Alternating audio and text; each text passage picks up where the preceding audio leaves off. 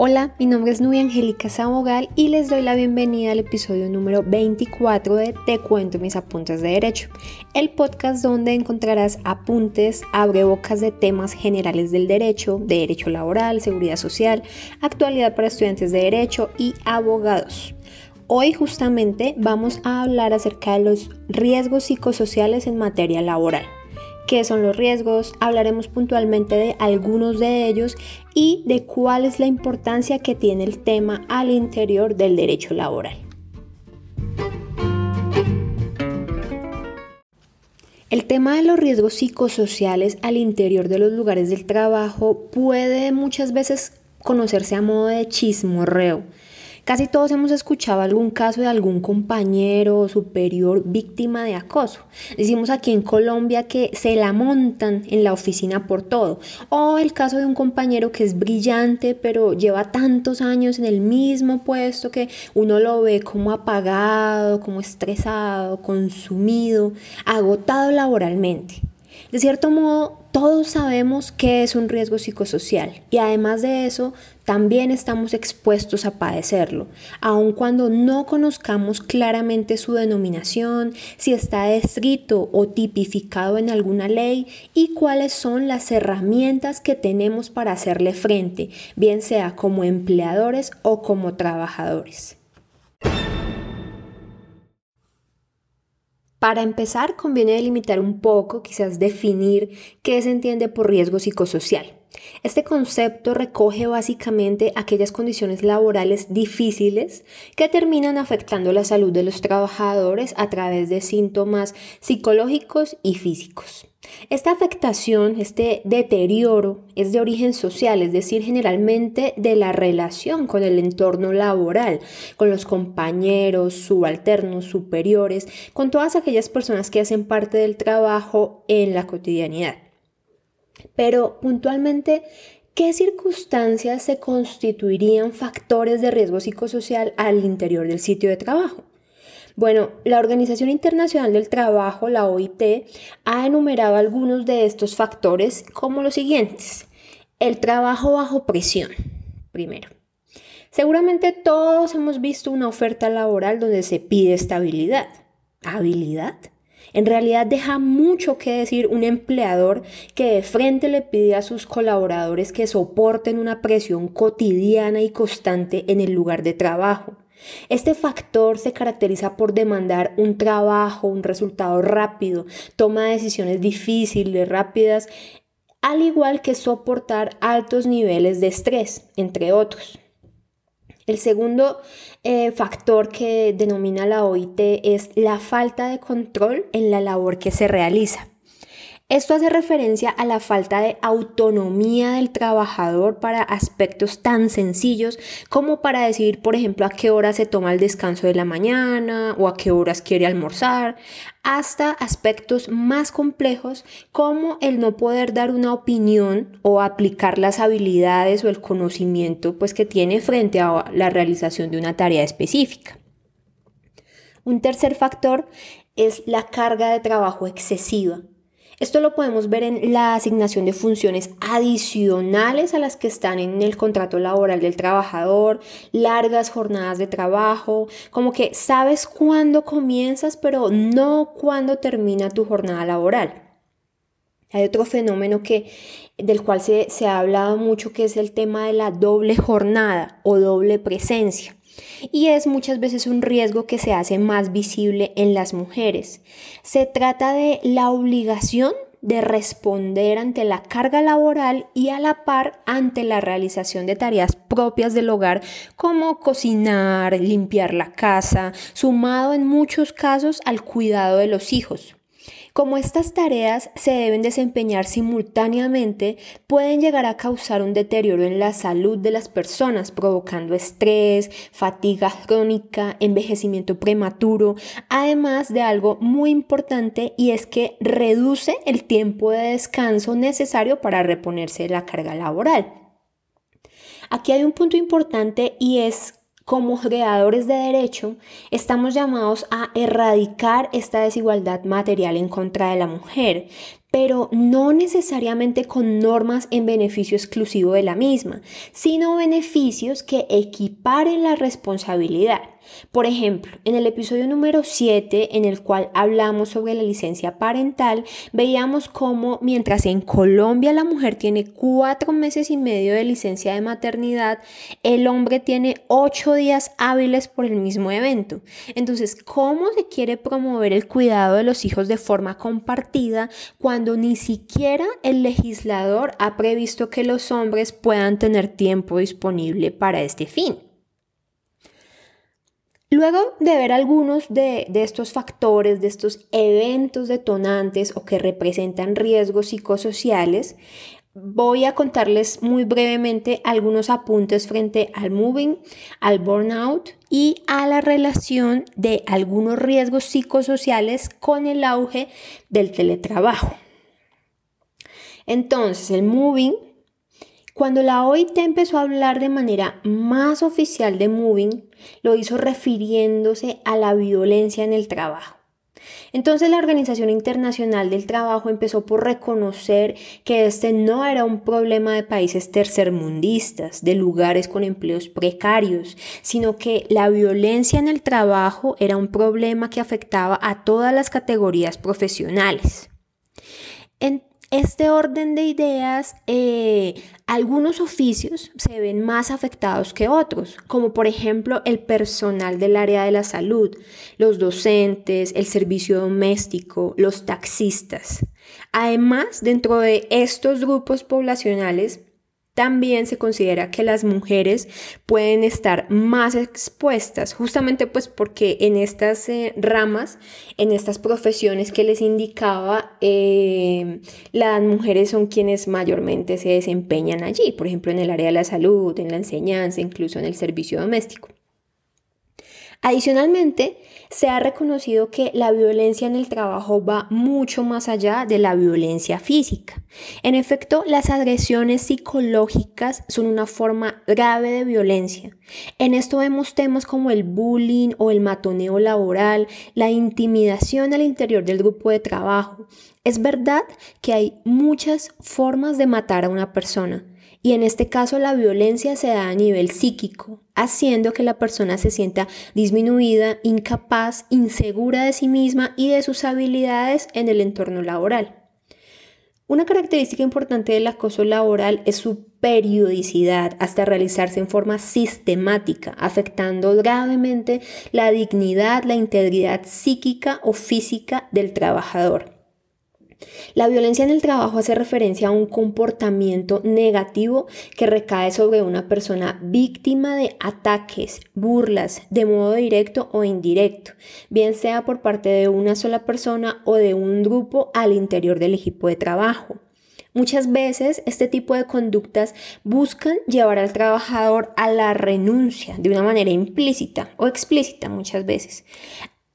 Es importante aquí eh, señalarles que hay varios tipos de acoso que se pueden desarrollar en el trabajo y que son conocidos como primero el acoso vertical, sencillo, del jefe inmediato al subordinado. Este es el caso descendente, ¿cierto? Y está también el acoso vertical ascendente, que sería del trabajador o de un grupo de trabajadores sobre su jefe inmediato. También encontramos el acoso horizontal, que es el que se da de compañero a compañero, no hay ninguna jerarquía, eh, sino que sencillamente se da entre compañeros del mismo nivel o del mismo rango. El acoso puede nacer a través de conductas tan simples como invisibilizar o ignorar completamente la intervención del trabajador, por ejemplo, en una reunión de trabajo, hacer sabotaje al trabajo, esto es alterar documentos, bases de datos, o empezar a generar rumores, ofensas contra la reputación, como les decía, violencia física, pero no, exclusivamente, sino también violencia verbal o sexual, entre muchas otras conductas.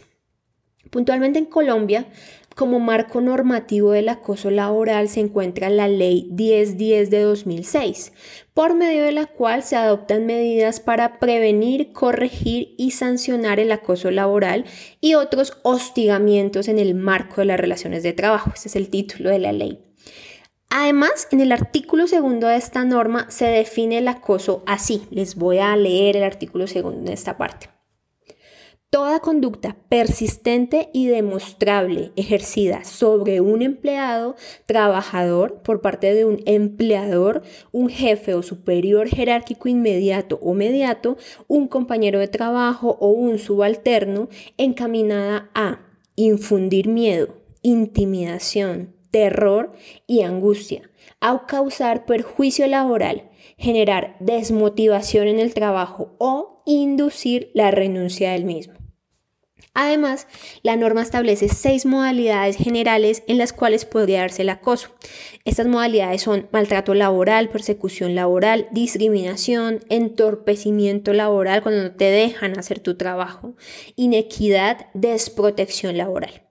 Estas modalidades responden o buscan recoger un poco eh, las conductas que les describía hace un momento. Buscan eh, recogerlas en su mayoría, pero digamos que la importancia principal de las modalidades es justamente que se encuentran tipificadas, es decir, descritas al interior del ordenamiento jurídico. Aunque no los crean, muchos países de Latinoamérica aún no cuentan con una normatividad específica en materia laboral en cuanto a mm, acoso laboral, por ejemplo, en cuanto a riesgo psicosocial. Y en el caso colombiano, aunque la norma ha sido objeto de muchas críticas, también es una herramienta que puede usarse a beneficio de la parte más vulnerable de la relación laboral al hacer exigible eh, el respeto por sus derechos mínimos. ¿Cuáles son las críticas que ha recibido la ley en general? Hacen referencia a que los trabajadores desconocen cómo denunciar estas conductas, sin contar con el miedo a hacerlo, con el miedo que uno tiene de decir, oiga, me están acosando, y la falta de espacios para denunciar, las pocas alternativas para probar el acoso, porque el trabajador siente que la carga probatoria recae en ellos por completo. La ley, sin embargo, logró la constitución de los denominados comités de convivencia laboral, conformados tanto por representantes del empleador como del trabajador, donde se analizan estas denuncias. Comités que en Colombia se encuentran funcionando bajo lo establecido en la resolución 652 de 2012 proferida por el Ministerio de Trabajo. Sin embargo, es muy importante tener en cuenta que finalmente es competencia del juez de la República establecer si se configura el acoso o no, ya que estos comités tienen una labor quizá más de tipo conciliador y buscan prevenir una situación futura más desastrosa.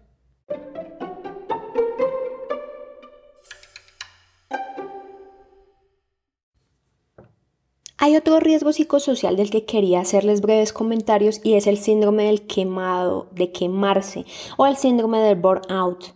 La expresión como tal comenzó a usarse en Norteamérica en la década de los 70 en el ámbito de la psiquiatría y para denominar todo estado de fatiga o frustración que se produce por la dedicación a una causa, forma de vida o relación que no produce el esperado refuerzo. ¿Qué significa esto? Muchas veces este síndrome se presenta en personas que son muy dedicadas o comprometidas con su trabajo y esta dedicación las puede llevar a sentir una presión excesiva y poco realista de darlo todo en el trabajo. De otra parte, hay personas que llevan tanto tiempo en el desempeño de un mismo rol que el aburrimiento, la monotonía en el trabajo podrían ser desencadenantes de burnout al perder el entusiasmo inicial por la labor realizada. Hay signos físicos de este riesgo psicosocial como por ejemplo el agotamiento y la fatiga, dolores de cabeza, gastritis, soñarse trabajando, entre otros. Los trabajadores comienzan a pensar que el trabajo que realizan y su capacidad para hacerlo es insuficiente. Se sienten agotados a nivel emocional. El síndrome del burnout y todos estos síntomas a nivel físico y psíquico han dado pie en la literatura académica a encontrar muchas traducciones Una de ellas el síndrome del quemado, otra el síndrome de quemarse. En este punto uno pensaría que pues igual es lo mismo, pero cuando se hace referencia al síndrome de quemarse, se da un enfoque al entorno laboral, al trabajo. En cambio, cuando tú dices el síndrome del quemado, se estigmatiza al trabajador bajo la denominación de quemado y con esto de paso se le imputa un sentimiento de culpa o vergüenza al sentirse señalado o encasillado bajo esta figura. En Colombia puntualmente la Corte Constitucional ha emitido diversos pronunciamientos eh, frente al tema del burnout. La Corte pues señala un poco en la sentencia de tutela T372 de 2012 hace una referencia general al concepto norteamericano, pero realmente lo, lo, entrelaza mucho con los conceptos de estrés laboral y de acoso eh, laboral.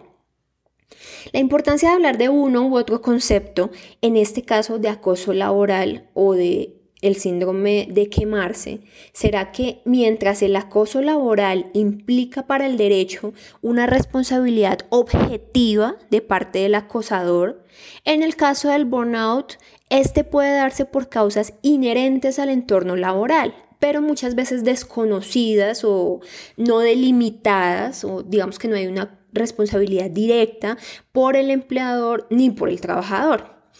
Cuando se empieza a hablar de, este, de estos riesgos psicosociales, entonces se empiezan a adelantar campañas de socialización frente a estas problemáticas, los trabajadores sienten que no están solos con este problema y los empleadores pueden promover canales para cerrar estas brechas a favor del clima organizacional. En definitiva, creo que es un llamado para abrir nuestra perspectiva a un enfoque multidisciplinar, aportando soluciones no solo desde una perspectiva jurídica, sino sociocultural e incluso clínica.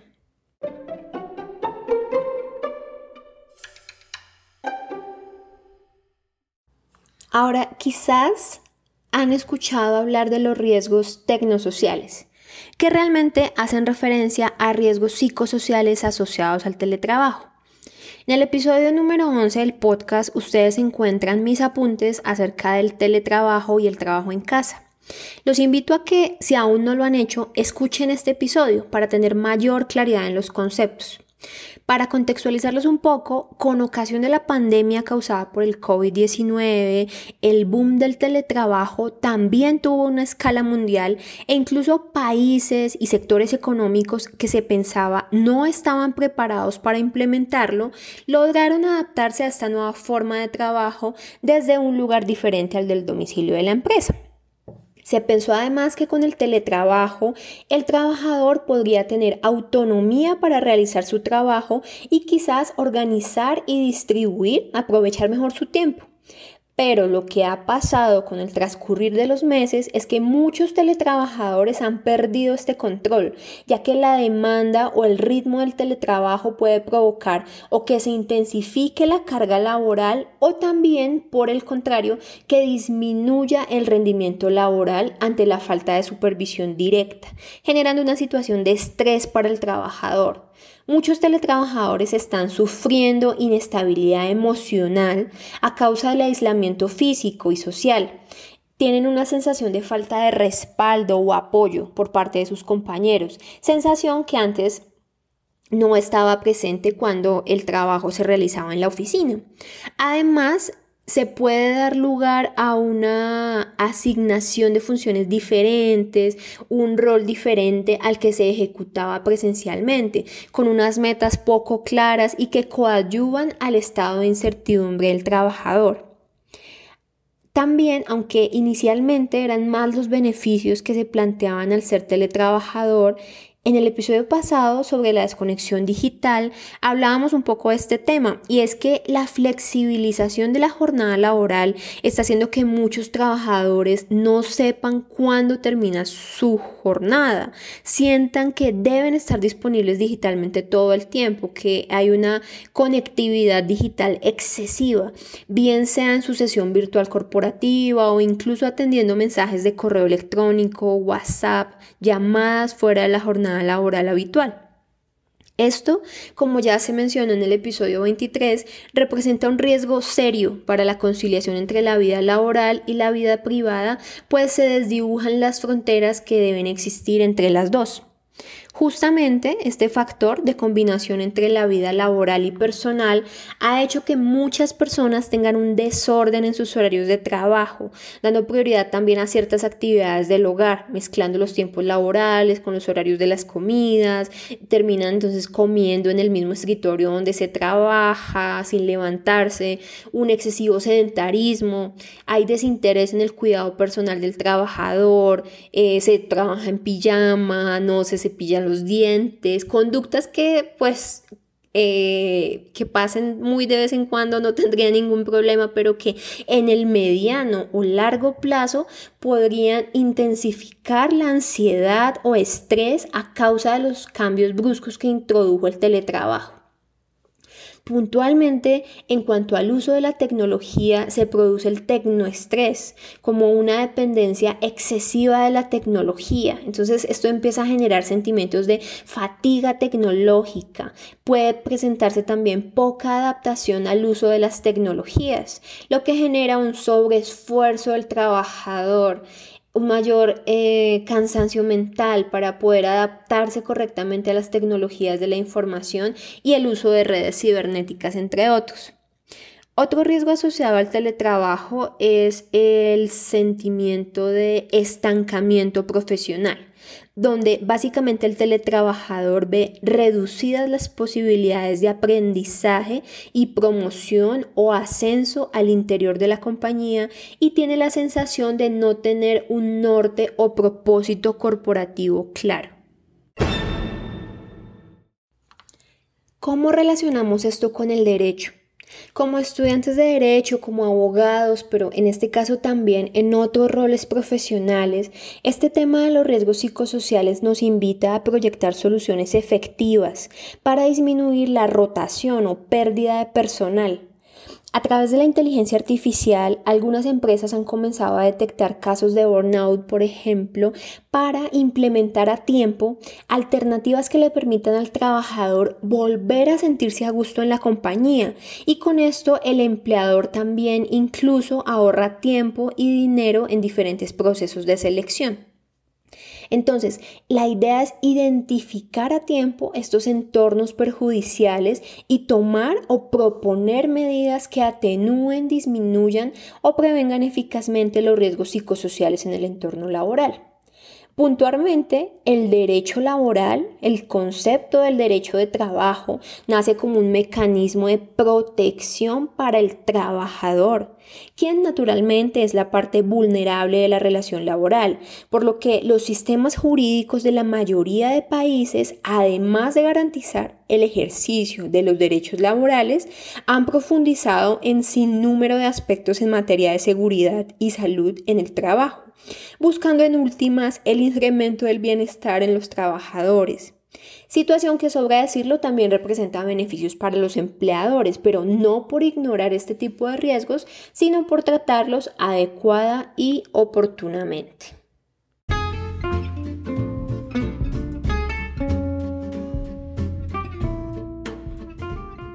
Terminamos es todo por esta ocasión y quiero recordarles para finalizar que el nombre de este podcast, Te cuento mis apuntes, hace referencia justamente a que cada episodio tiene una bibliografía específica y que si están investigando al respecto me pueden enviar un mensaje o comentario para que yo la comparta con ustedes.